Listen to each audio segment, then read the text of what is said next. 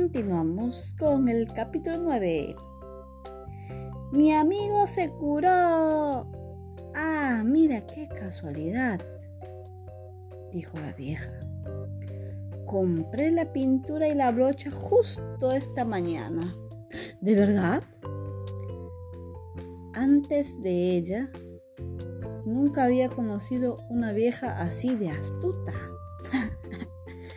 Aquí está, dijo mostrándomelas a través de la puerta abierta. ¿Sabes cómo se hace? Mm, no, mm, yo tampoco. Pero si quieres, igual te ayudo. Es mejor si lo hago solo. Me parece bien. Ella aprobó con la cabeza. ¿Quién lo ha hecho? Que lo deshaga. Te doy alguna cosa para ponerte, así no te ensucias la ropa. Me puso un mandil de florcitas pequeñas, de esos que se pone también mi abuela Rosa, y me dejó con la brocha y el balde de pintura. Allí frente al muro Menos mal que por esa calle casi nadie pasa. Mojé la brocha en la pintura y comencé mi trabajo. Al inicio salpiqué un poco alrededor, pero después me las arreglé bastante bien. En 10 minutos la inscripción estaba ya toda cubierta y el muro parecía nuevo. Con los brazos cruzados contemplé satisfecho el resultado. También la vieja contempló, entrecerrando los ojos de gata. Se había quedado todo el tiempo en la vereda, viéndome trabajar. Ven, dijo. Te doy la merienda mientras se seca. Así, después le pasas la segunda mano. Era verdad. Así hicieron también los pintores que vinieron a mi casa el año pasado.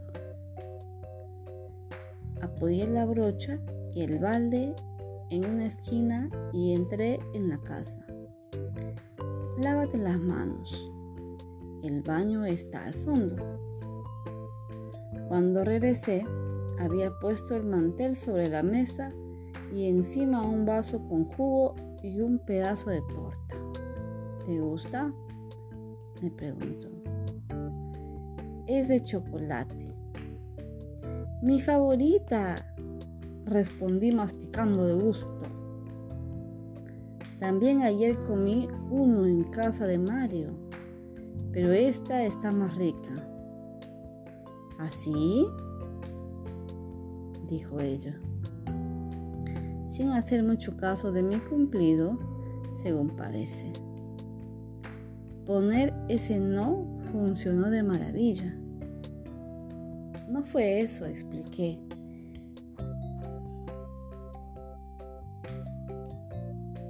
le conté el asunto del cuaderno. Ah, eso es. Los ojos se le llenaron de lágrimas de improviso. Eso es lo que debí hacer. Pero qué tonta fui. Realmente una tonta por no pensarlo antes.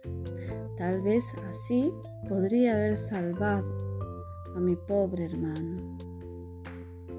Yo la miré consternada y pensé, ¿cómo se puede llorar por una cosa que sucedió hace tanto tiempo atrás?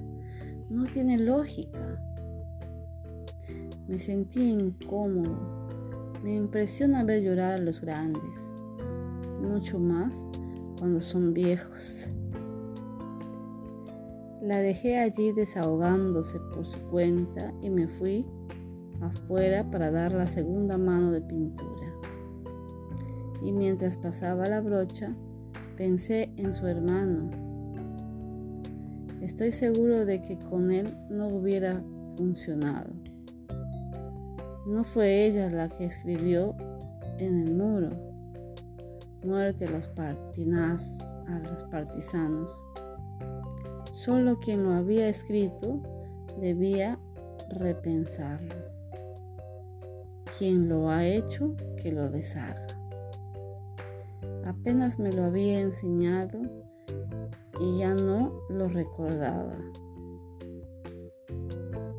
Pero no tuve el coraje de decírselo. Terminé con calma mi trabajo, dejé el mandil, el balde y la brocha cerca de la puerta y me fui en silencio. Me avergüenza un poco el haberla dejado sola con su pena. Gracias. Hasta mañana.